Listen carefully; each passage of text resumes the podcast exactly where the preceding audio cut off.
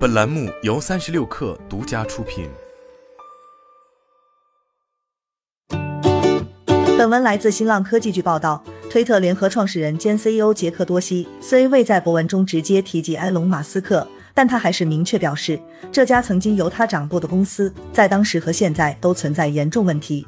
多西表示，他的这番评论是围绕推特文件门展开的。马斯克上周开始公布一系列推特内部文件，以证明推特前管理层在进行内容审核时对保守派持有偏见。多西在博文开头写道：“他信奉三个原则，社交媒体必须经得起企业和政府的控制。作者是唯一可以删除自己内容的人，审核最好通过算法选择来实现。”多西写道：“我当初领导的推特和目前的推特都没有满足这三大原则中的任何一个。”马斯克于今年十月完成对推特总额四百四十亿美元的收购，此后取消了许多旧的审核政策。他还恢复了之前被推特封杀的美国前总统唐纳德·特朗普的账号。在今年一月六日发生冲击国会事件后，特朗普的账号遭到推特永久性封杀。当时担任推特 CEO 的正是多西。多西并未对马斯克进行明确批评。他表示，当激进投资者 Elliott Management 两年前介入推特后，他个人就放弃了继续推动该公司向正确方向发展。这是我一个人的错误。多西写道。当激进投资者在二零二零年入股后，我彻底放弃了。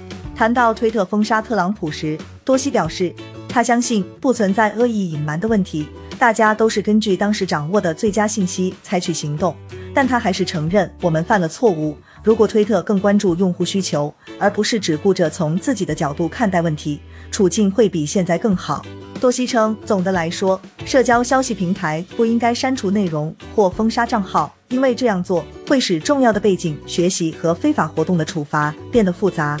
他提出了社交媒体自由和开放协议的想法，这种协议不能由任何的个人或公司拥有，只有这样才能真正践行他的原则。当今的问题在于，许多公司既控制协议又负责内容。多西写道，这最终必然导致人们能否看到某项内容会受制于某个人的控制。